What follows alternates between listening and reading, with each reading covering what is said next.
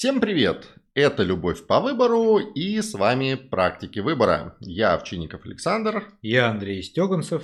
Сегодня мы продолжаем историю про мальчика, который хочет начать отношения с девочкой, а она не готова. Здесь важно пометить, что мальчики и девочки в рамках текущей теории пока не отличимы, поэтому все это не попытка навязать какие-то гендерные стереотипы, а просто удобная форма обсуждения, чтобы не возиться с хитрыми, обезгендерными, вот этими, короче, предложениями и форматами языка. Ну и все-таки да неуважение автору кейса, потому что вполне возможно, что вот э, ему важно рассматривать именно так, что мальчик хочет отношения, а девочка не хочет. Вот, но пока не знаю, не знаю.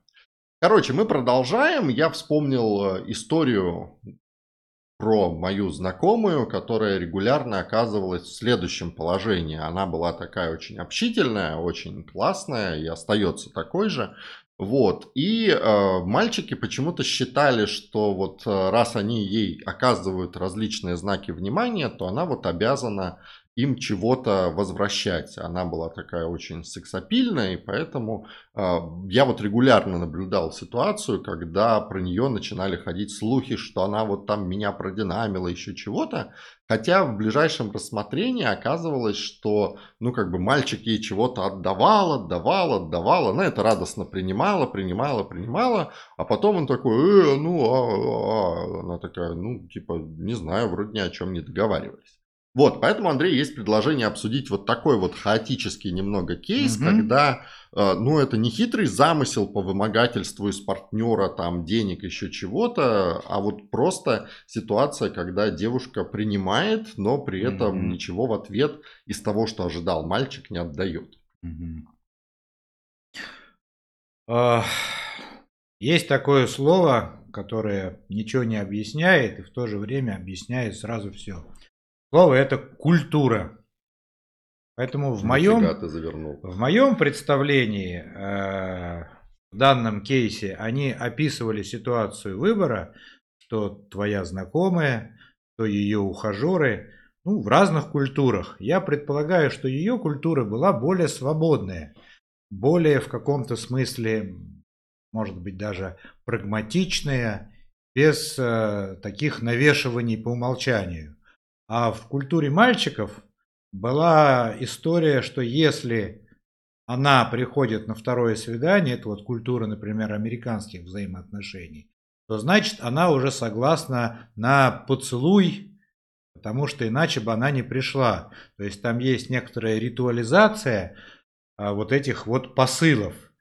И Проблема здесь, наверное, их общая, если они, а, у них возникали вот эти трения в том, что они одни и те же события интерпретируют э, в разных таких картинах мира. И, соответственно, делают разные выводы.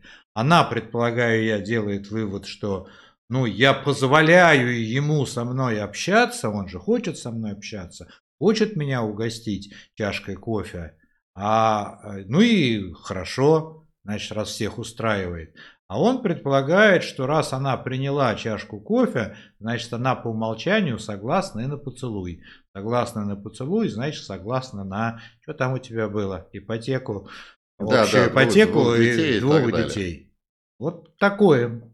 Ну, похоже, потому что я когда с этим начал там разбираться и пристально присматриваться и к ней, и к мальчикам вокруг, и к себе, то я выяснил, что да, ну то есть вот поликультурный мир приводит к тому, что я девушку приглашаю на танец, вот, и для меня это просто танец, потому что надо отработать движение с предыдущего занятия, а для нее она пришла сюда искать там спутника жизни, и поэтому для нее это знак, что я ее выбрал из многих, и вот это вот действие.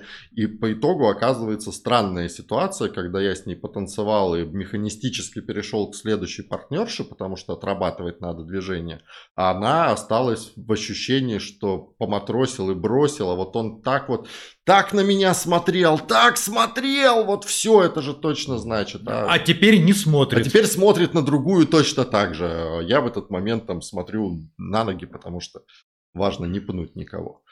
Вот, ну и что с этим делать? Вот разница культур. Я знаю, что ты сейчас скажешь, надо договариваться на старте. Не сразу, потому что то, на что ты намекаешь, это уже по сути совыбор, это совместный выбор, это когда люди уже начинают вместе что-то обсуждать, о чем-то договариваться, что-то фиксировать.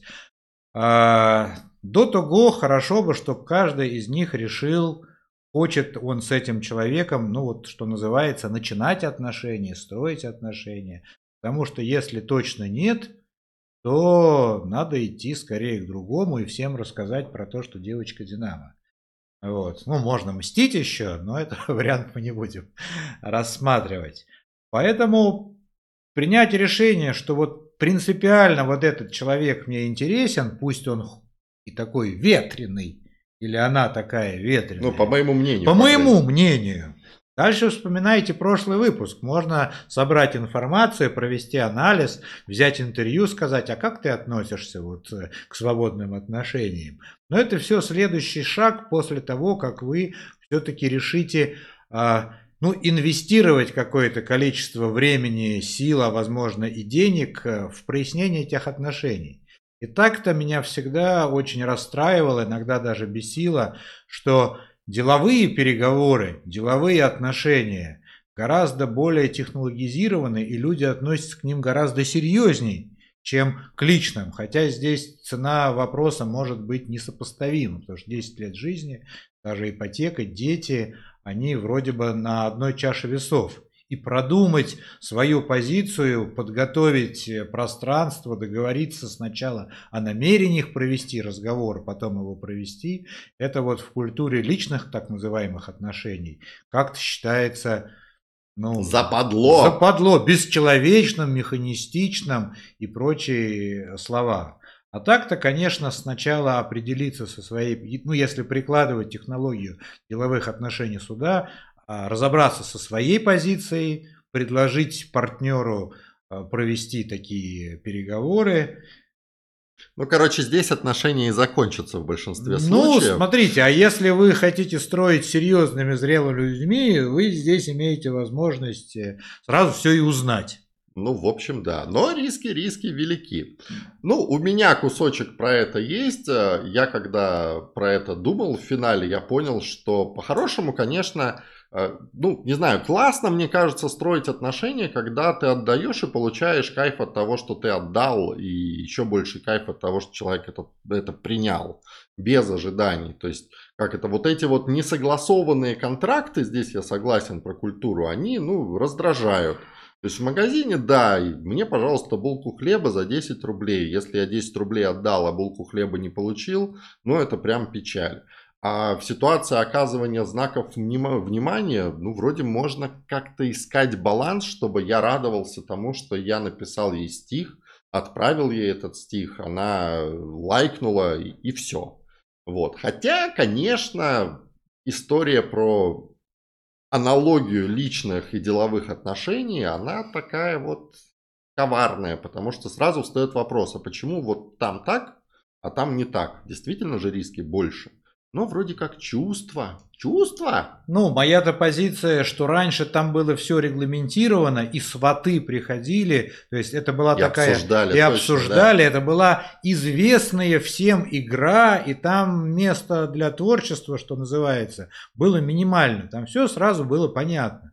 А теперь эти штуки слетели, а не лезть в эту область своими молодыми, грязными, еще неопытными руками осталось.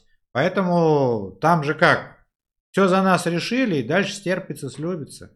А здесь вот приходится самим выбирать, думать.